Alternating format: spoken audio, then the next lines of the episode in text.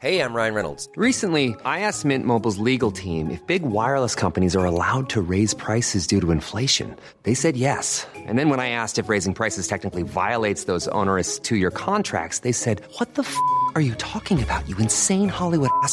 F- So to recap, we're cutting the price of Mint Unlimited from $30 a month to just $15 a month. Give it a try at mintmobile.com slash switch. $45 upfront for three months plus taxes and fees. Promo rate for new customers for limited time. Unlimited more than 40 gigabytes per month. Slows. Full terms at mintmobile.com. Con la banda del linaje, viejo. Esto es Linaje Águila. Y creemos que cada gol une al mundo. Este es un podcast para los que disfrutamos del fútbol y sabemos que al final del día no es lo más importante. Porque el fútbol es para cotorrear, conectar con gente chida y para inspirarnos a seguir con lo que nos toca. De fútbol no entendemos mucho, pero para el relajo nos pintamos solos. Así bienvenido y bienvenida, bienvenidos todos a este podcast, el podcast de Linaje Águila. Gente de linaje, pues hoy estamos este, de manteles largos porque eh, estamos en el Club América y hoy es algo muy especial, es un golazo para nosotros, hermano, esto, ¿eh?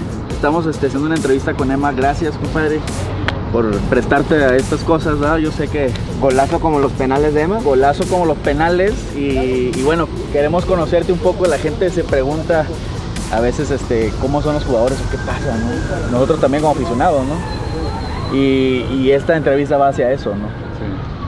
Sabemos del fútbol, conocemos este, lo que pasa en los entrenamientos y lo que sale en la prensa, pero pocos conocen a la persona, ¿no? Puedo empezar con una pregunta. Adelante, Cuéntanos adelante, del mano. niño Emma. ¿Cómo era esa, el pibe, ese pibe? El pibe. Y... ¿Sí era futbolero desde un inicio? sí. Desde el principio porque, pero bueno, porque por mi papá, eh, aparte ahí en el barrio teníamos, teníamos cancha ahí a, a 100 metros, así que de chiquito era ir a verlo a mi papá a ju- a jugar las, la- las cáscaras, como le dicen acá, o Cascaritas. to- torneos ¿De qué, de jugaba, barrio. ¿De qué jugaba tu papá? Mi papá jugaba de todo. Mi papá jugaba de arquero, de central, de 9, porque aparte era grandote así como yo. Ajá. Eh, así que nada, siempre me tocaba ir atrás de él eh, a verlo ahí a, la- a las canchas del barrio. Y bueno, y después me tocó a mí, ¿no? En su momento cuando era niño también eh, de poder participar de una escuelita de fútbol.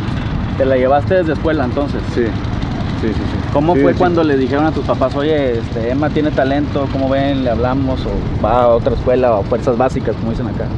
¿Cómo fue ese momento? O sea, ¿tú te lo esperabas, no te lo esperabas? O... Sí, la verdad no, no me acuerdo mucho por ahí de esa situación con mi papá, eh, o sea, eh, porque a mí, yo de estando en una escuelita de fútbol, eh, el papá de un, de un compañero me lleva a un club, a, a- a un club a, ¿A probarte? O... No, no, no, ya a ir Ya. a, Fuerzas Básicas, ¿no? Ya. Un club de ahí de, de Mendoza, de Liga. Pero en sí es un club, ¿no? Y, ahí empecé, ¿no? Con, me acuerdo que el, el papá de mi amigo era el que no- nos llevaba, que, porque tenía coche y teníamos que ir a, a otro lugar que no quedaba cerca de casa. Entonces iba, en- eh, no- nos llevaba Era el y nos fresa, era el sí. fresa por Sí, tener sí, carro. sí, sí. Hijo, bueno, Siempre hay un fresón, siempre Sí, hay un fresón, ¿verdad? Oye, la, se vive muy diferente la pasión futbolera en Argentina. ¿no? Sí, sí. Sí, sí, Sí, una sí. vez me platicaste que la reventadera de allá a veces no pueden ni salir, a veces los No, jugadores, sí. ¿no? Sí, sí, me, me pasó a mí, bueno, estando en, en Independiente, que es un club grande también, que, que bueno, a veces te tocaba perder un partido y no podías salir ni por tres días a la calle. Pero, porque se- esa pasión creo que se- ¿Está bien o Este- está mal? es un poco extrema, ¿no? Yo sí, yo sí pasó un poco más al, a la locura. ¿Cómo es el lema violencia. eh, futbolero, pero el que lo está viendo en la televisión o en la tribuna? ¿Cómo lo vives cuando estás viendo a tu equipo, a la selección? No, eh, sí, eh, son, son momentos que te pones nervioso, ¿no? Cuando estás viendo por ahí a tu selección o a tu, tu mismo equipo es peor todavía. ¿En serio? Sí, sí, sí, sí. Sí, eh, por ahí hasta hasta prefiero estar adentro de la cancha que estar afuera viendo mi equipo. En serio Eh, que. da más sí. nervio en la sí, tele. Sí, sí, sí. Sí, sí, me pasa eso a mí que. que- Y si dices, sí, yo hubiera hecho esto, o este güey hizo esto. Y siempre, siempre, porque, porque afuera es más fácil, ¿viste? De afuera es más fácil. De, de arriba. Oye, ¿siempre fuiste defensa? Sí, sí, Sí, siempre. central. ¿Nunca Sí. pensaste dejar el fútbol? O sea, antes de a lo mejor ya estar en lo profesional, nunca dijiste, Sí. no, ya, ya no quiero. Sí, sí, la verdad que sí.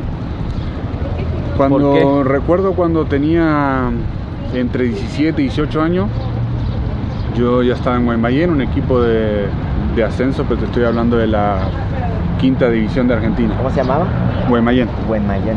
que ahí estuve prácticamente 10 años, de básica a primera. Y, y veía muy difícil las posibilidades de, de, de progresar, ¿no? de pegar un salto. Eh, entonces eh, tuve esa, esa duda hasta dejé de ir a entrenar por un tiempo porque no porque no me no veía futuro. ¿no? desanimaste, Sí, ¿no? sí, me Dijiste- desanimé, claro. Y es que ser Eh. futbolista no es cualquier cosa, ¿no? No, o sea, es, o sea, uno entre cuantos, ¿no? Sí. ¿Cómo rompiste eso? Del desánimo. De- me, fue- me fueron a buscar a mi casa. eh, entrenadores, Eh. sí, sí, sí, entrenadores. Siempre me fueron a buscar. eh, hasta que quedé. Me, me quedé jugando ahí en Guaymallén hasta que todavía no había debutado. En Liga, ¿no? Liga local. Y debuté en Liga local. Y ya después me tocó debutar en lo que es, en ese momento era Argentino B, que Ya. es una división de ascenso. Y, y ahí hasta que tuve, logré un, por ahí una, una regularidad, eh, cambio de entrenadores también que me seguían bancando hasta que, hasta que bueno, me llegó la posibilidad de, ir a Godoy Cruz, que Godoy Cruz queda ahí en la misma ciudad de eh, Mendoza, que estaba en primera, ahí está- ya estaba en primera división. Y ahí es donde pegué el salto, imagínate, de quinta división a primera división. Te Con- brincaste te- muchos procesos, ¿no? Teniendo 21 años, ¿eh? Sí. Mu- muchísimo, muchísimo, la verdad que sí.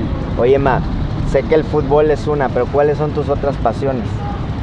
¿Qué haces cuando no estás entrenando, cuando no estás trabajando, vamos? ¿no? Asado Sí. argentino, Sí, a veces me tiro algo. ¿Sí le das a la parrillero, cocina? parrillero. Más o menos. El parrillero estoy iniciando, estoy iniciando ahí. Tenemos algunas me, me cargan, certificaciones. eh, me cargan mis amigos, todos, porque no puede ser que. Argentino. Argentino. Pero, pero bueno, imagínate que me, me puse a aprender estando acá en. ¿A poco? Sí, sí, sí, pues sí. ya lo traes en, los, en la sangre, hombre, era nomás sacarlo. Sí, era cuestión de agarrar coraje nomás, ¿no? Lo iba queriendo, lo iba queriendo. ¿Qué más? Mate, Sí, mate lectura, siempre. música. ¿Qué escucha Emma? ¿Qué escucha Emma? Y cumbia, cumbia, cumbia. ¿Sí? Cumbia, me Perreas, no cumbia. perreas, no perreas reggaetón. Sí, también ahora viste que está la moda. moda, entonces. Pa' entrenar. El, el- el- el coche siempre tiene que estar. Para entrenar, reggaetón, cumbia, De todo, de, De todo, todo. de todo, sí. películas. ¿Ves películas? Sí. Sí, veo. ¿Tienes No, no veo tan. No, no soy tan fanático, pero porque me cuesta ponerle agarrar, ponerle si es una serie, agarrarle continuidad Sí, al. pero luego, luego uno piensa que, oye, pues el futbolista que hace entrena y ya se va a su casa ya. O sea, ya, ya, tiene, ya sabe todas las series de Netflix Sí. y todo. Pero No, ¿qué, no. qué hubiera sido, por ejemplo, si no hubiera sido futbolista? Ahorita que hablábamos un poquito de eso. O sea, ¿qué te hubieras dedicado? Siempre me han hecho esa pregunta y la verdad que, que como siempre estuve desde chico, desde niño. Pero a lo mejor algún negocio de tu papá o el oficio de tu papá que a lo mejor tú te, te hubieras visto en eso, ¿no? No, no ¿No? sé, mira, porque mi papá trabajó siempre de todo, ¿viste? Era como, no sé cómo le llaman acá. Eh, Todólogo, chamba. todólogo. No, de, de chambas, claro. Ya, De oficio. de- Así, de muchas cosas. ya. Entonces, hasta, que- hasta me tocó a mí a veces. Ir a chambear, Sí, ir a sí, trabajar. sí, Oye, Ma, ¿qué, qué, de- qué le podemos aprender como aficionados al aficionado argentino? ¿Has visto al mexicano? Tal vez le puede aprender esto al argentino. Y es difícil, yo, yo me parece que la, la tendría que ser al revés, ¿Sí? ¿no? Sí. ¿Qué le enseñaríamos a los argentinos? y de demostrarle que verdaderamente el fútbol es, es un Es espectáculo, fútbol, es un espectáculo, donde ir a ver un partido se, eh, se tendría que ir a disfrutar, a Familiar, ¿no? familiar, ¿no? Con los pibes. Hoy, Ya el argentino, Para ¿eh? entendernos, Ya el para argentino, entendernos, sí, los. Oye, ya se hace muy difícil ir con, Con la familia. con la familia. Imagínate que ya hace, yo creo que deben hacer 10 años fácil que todavía no se juega con público, sin público visitante. O sea, de a poco lo van metiendo, pero hasta entre las mismas Entre los barras. mismos aficionados. Oye, más, siempre contamos una anécdota de la final del diciembre del 2018 que nos, nos dijiste que a ti como jugador te conmueven o te llegan las palabras de ánimo. Sí. Del aficionado, ¿no? Porque a veces creemos, "Ah, es un jugador que trae el 19 en la espalda y ya.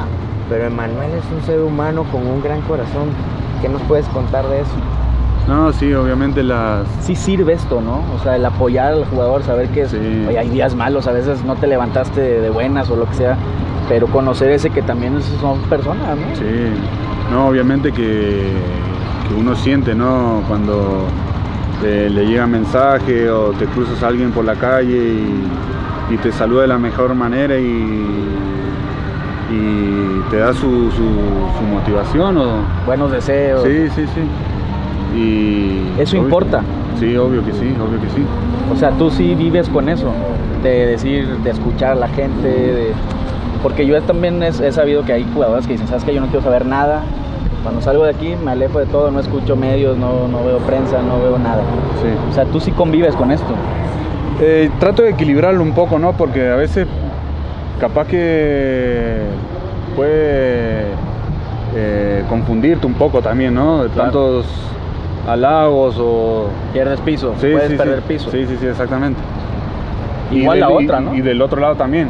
Cuando obviamente uno siempre trata de hacer las cosas bien, hay veces que no salen y está la lo- lo- los palitos que por ahí te tiran que obviamente se eh, eh, llegan, pero eso sí, de eso trato de no de, Engancharte. de- de no engancharme, claro. Y bueno, y vienes del fútbol argentino, entonces pues también Sí. acá no es nada a veces, ¿no? Emma, pues gracias, gracias hermano. Tú sabes, tú sabes que te hemos puesto, te hemos molestado durante bastante tiempo, pero te consideramos un gran amigo.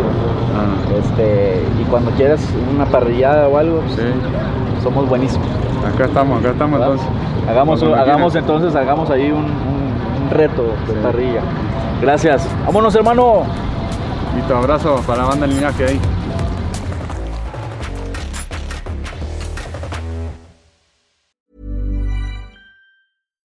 Deserves the best, and there's no better place to shop for Mother's Day than Whole Foods Market. They're your destination for unbeatable savings, from premium gifts to show-stopping flowers and irresistible desserts. Start by saving 33% with Prime on all body care and candles. Then get a 15-stem bunch of tulips for just $9.99 each with Prime. Round out Mom's menu with festive rosé, irresistible berry chantilly cake, and more special treats. Come celebrate Mother's Day at Whole Foods Market.